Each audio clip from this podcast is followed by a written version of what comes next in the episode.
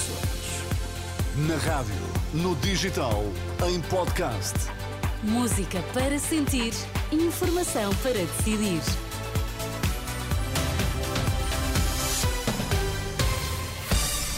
Notícias na Renascença, os destaques a esta hora. Boa noite. A bastonária dos contabilistas certificados diz que o governo deve dar um sinal de alívio fiscal às empresas. Vão ficar mais baratos os preços dos combustíveis a partir de segunda-feira. Próximo governo tem de dar um sinal de alívio fiscal às empresas, é o que defende a bastonária dos contabilistas certificados. Em entrevista ao programa Dúvidas Públicas da Renascença, Paula Franco lembra que o tecido empresarial tem sido esquecido e é ele que garante o crescimento do país. Tem que sair daquilo, daquele que for o governante futuro é uma mexida e um sinal às empresas para as incentivar a continuar os seus investimentos, a melhorar a produtividade, a competitividade, e acho que isso é que são os sinais importantes que não têm existido nos últimos anos. Toda a fiscalidade tem estado muito concentrada nas famílias, embora também os resultados não sejam muito grandes, mas e muito pouco nas empresas. E as empresas têm de trazer riqueza aos países. A bastonária dos defende impostos e incentivos aos jovens. Quanto à habitação, Paula Franco não vê a garantia estatal como um risco e por isso defende os apoios ao financiamento a 100% no crédito à habitação, até como forma de manter os jovens no país. Ao 100% do empréstimo significa que pelo menos o imóvel vale aquilo. Portanto, não creio que exista um risco que vá por ir além nesta medida. Eu acho que é uma medida muito positiva por um motivo. Nenhum jovem sem ser com ajudas, e, os, e as famílias portuguesas não têm assim tantas poupanças para poder ajudar, a ter 20% ou 30%, ou 40%, como agora estava a ser exigido, para a entrada na compra de uma habitação, quando as habitações estão aos preços que hoje conhecemos em todo o país. Eu acho que o financiamento a 100% é, sem dúvida, uma das medidas que pode ajudar os jovens a ficarem em Portugal, por exemplo. Declarações da bastonária dos contabilistas certificados Paula Franco ao programa da Renascença, Dúvidas Públicas, moderado pelos jornalistas Sandra Afonso e Arsénio Reis. Uma entrevista que é transmitida na íntegra a partir do meio-dia e que fica disponível em podcast e em rr.pt.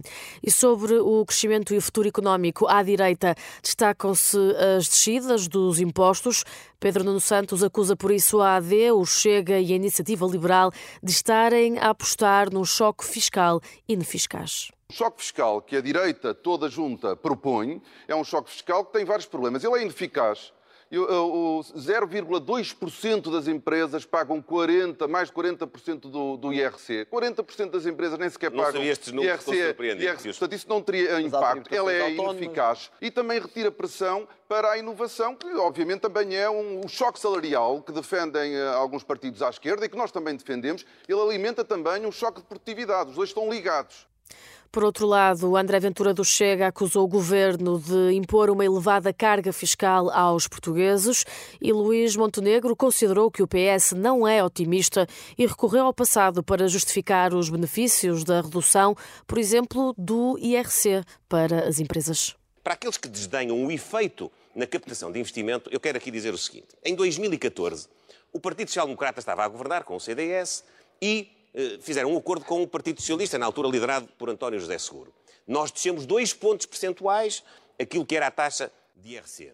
E no final desse ano tivemos maior receita fiscal em sede de IRC, o que quer dizer que o estímulo para a economia funcionou. Aquilo que nós pretendemos na área da fiscalidade é dar esse estímulo, claro que complementado com outros, por exemplo, isentar de contribuições e impostos um prémio de produtividade até ao limite de um vencimento mensal é um estímulo para que as pessoas produzam mais e também os empregadores, porque isto atinge quer os empregados, quer os empregadores. Sobre medidas económicas, a líder do PAN sublinhou a extensão do IRS jovem por mais dois anos e Paulo Raimundo, do PCP, a necessidade urgente de aumentar salários ainda este ano. Temas discutidos no debate da última noite da RTP entre os líderes dos partidos com representação parlamentar. A fechar, boas notícias para a carteira dos condutores, a contrariar a tendência das últimas semanas.